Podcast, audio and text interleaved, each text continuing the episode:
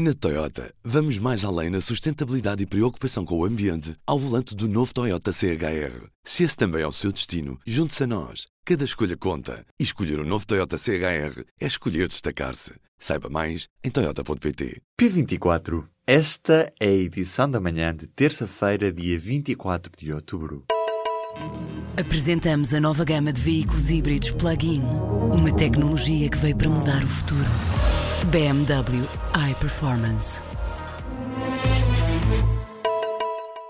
A entidade reguladora para os serviços energéticos aprovou o um novo regulamento de relações comerciais do setor. Regulamento que vai obrigar a EDP Serviço Universal e a EDP Distribuição a fazerem alterações radicais de imagem. Das marcas aos cartões dos trabalhadores, vai ter de mudar tudo. E quem pode vir a pagar a fatura vai ser o cliente. A empresa quer pôr estas alterações de imagem na fatura da luz. A ERS diz que é prematuro falar sobre custos. Este é um processo complexo, mas necessário, diz o regulador. O objetivo final é introduzir condições de igualdade de tratamento e de oportunidades transparência e equidade no mercado onde a EDP comercial tem mais de 4 milhões de clientes. Subiu para 45 o número de mortos na sequência dos incêndios do dia 15 de outubro. Um ferido grave que estava internado no Porto não resistiu às queimaduras.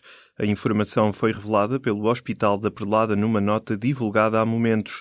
O hospital revela ainda que uma segunda vítima apresenta um quadro de instabilidade, mantendo-se o prognóstico reservado.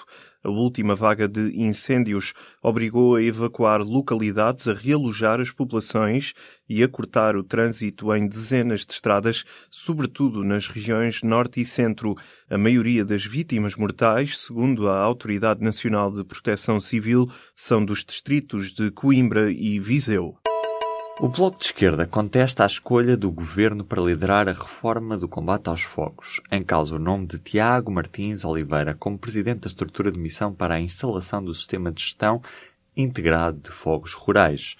Oliveira é doutorado em Gestão de Riscos Florestais. Foi também um dos autores do estudo encomendado pelo Estado que em 2006 já propunha uma reforma do sistema e que na altura foi rejeitada pelo governo de José Sócrates e em que António Costa era ministro da Administração Interna.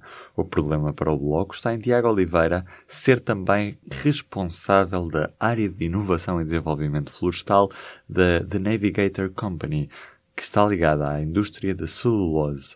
Ao público, o deputado Pedro Soares diz que parece que o governo não aprendeu mesmo nada com tudo o que aconteceu nos últimos quatro meses. O próximo ano vai marcar um novo máximo de despesas cativas iniciais, a ser confirmada a intenção do Executivo de continuar a contar com este instrumento orçamental como principal almofada contra derrapagens nas contas.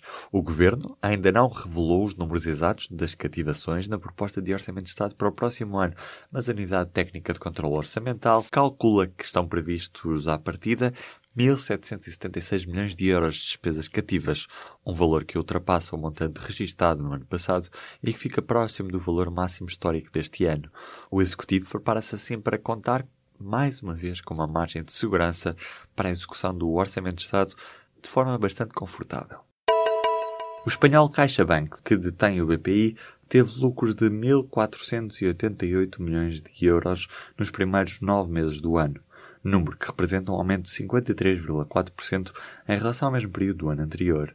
O BPI contribuiu com 180 milhões de euros para este resultado desde a integração no Banco Espanhol em fevereiro deste ano. O Conselho de Administração do Banco Espanhol aprovou nesta segunda-feira a distribuição de um dividendo de 7 cêntimos brutos por ação no próximo dia 2 de novembro.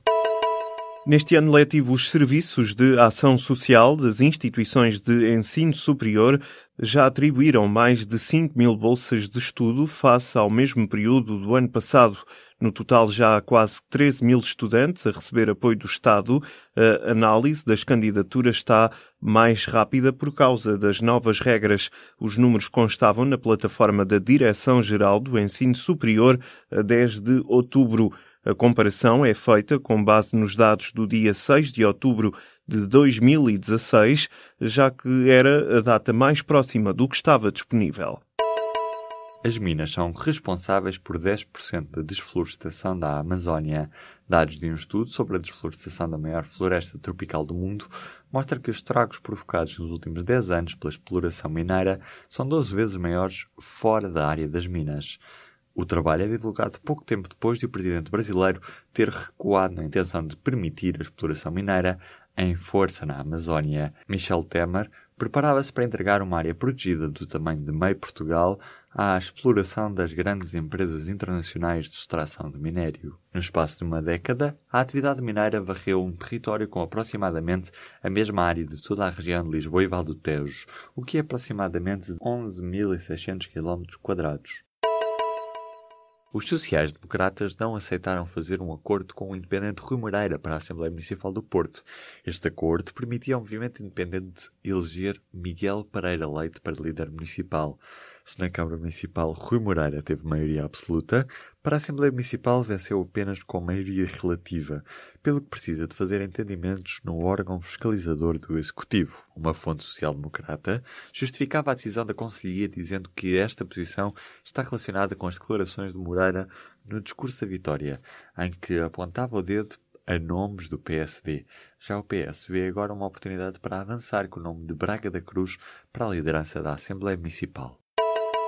O PS Madeira vai a votos com o autarca de Porto Muniz, Emanuel Câmara, a querer liderar o partido para lançar Paulo Cafofo para o governo regional. Também Carlos Pereira, que é líder desde 2015, vai voltar à corrida. O calendário das eleições diretas e o Congresso Regional vai sair de uma reunião da Comissão Regional do Partido marcada para dia 17 de novembro. Um documentário sobre as marchas de Alfama expôs os problemas do bairro mais visitado da capital portuguesa. O desafio partiu da Associação do Património e População de Alfama e foi entregue a uma produtora espanhola. No entanto, os realizadores depararam-se com os problemas que prejudicam o bairro, o sentimento de profunda tristeza e perda. Entrevistada no documentário, a presidente da APA defende que o bairro está no caminho da descaracterização. Maria de Lourdes Pinheiro vai mais longe nas palavras, diz que os moradores estão a ser vítimas de bullying. Em causa está o turismo excessivo, que a associação vê com muita preocupação. Maria de Lourdes Pinheiro explica que têm chegado muitos pedidos de ajuda de gente que se vê completamente sozinha e perdida. O documentário tem 40 minutos e já está disponível online.